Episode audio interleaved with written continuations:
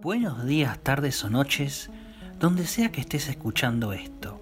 Soy Santiago Balestra y esto es el podcast anamórfico y aquí se habla de cine. Te dejo mis redes sociales como arroba balestrasanti, tanto en Twitter como en Instagram, y tanto en Spotify como en YouTube como el podcast anamórfico. De hecho, si estás escuchando esto desde YouTube, por favor, suscríbete y hace clic en la campanita para que se te notifique cuando doy a conocer algún contenido nuevo. En esta oportunidad quiero hablarles de Free Guy, historia de Matt Lieberman, guion de Matt Lieberman y Zach Penn y dirigida por Sean Levy. Cuenta la historia de Guy, un personaje no jugable de un videojuego que vive una vida monótona en ese mundo hasta que se le presenta la posibilidad de ser mucho más que eso. Una de las razones para agradecer por la aparición de Free Guy en la cartelera es no tanto sus altos valores de entretenimiento, sino que se trate de un guion original. Por original, entiéndase que no tiene sus raíces en ninguna propiedad intelectual preexistente. La premisa de la película explota su potencial, como promete el tráiler, con elaboradas piezas de acción y acertados momentos de comedia, sin hacer tanto hincapié en la corrección política como uno podría pensar pero satirizando al extremo, en la figura del antagonista de Taika Waititi, la postura de priorizar excesivamente la ganancia por sobre la visión artística.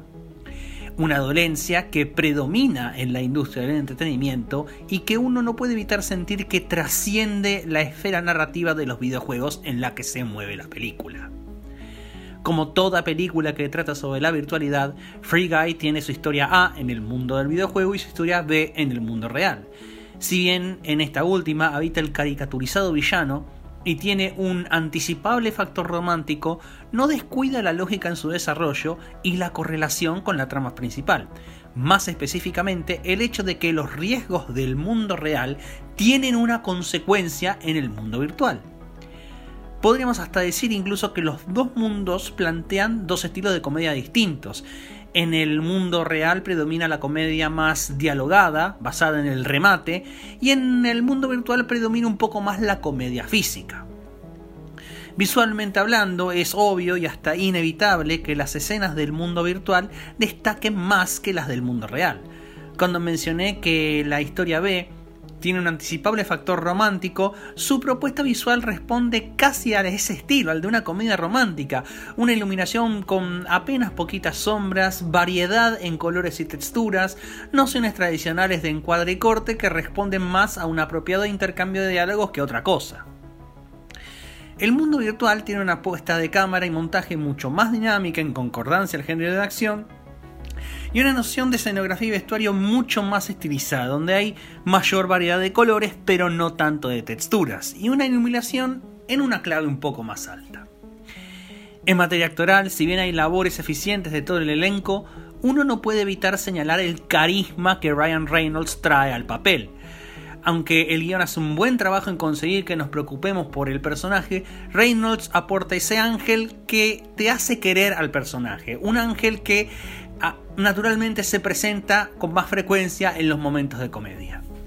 Conclusión, Free Guy es una entretenida comedia de acción que llega a un mejor puerto del esperado gracias al carisma de su protagonista y por esquivar bastantes de los sanbenitos que el cine pocho que los autoimpone para evitar tachaduras de frívolo. Un soplo de aire fresco disfrutable para contemplar en una sala de cine.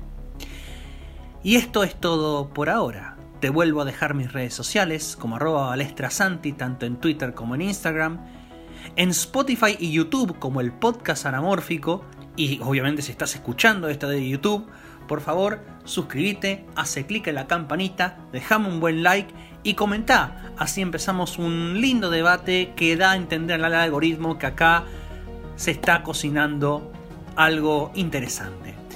Y eso es todo. Soy Santiago Balestra y nos vemos la próxima.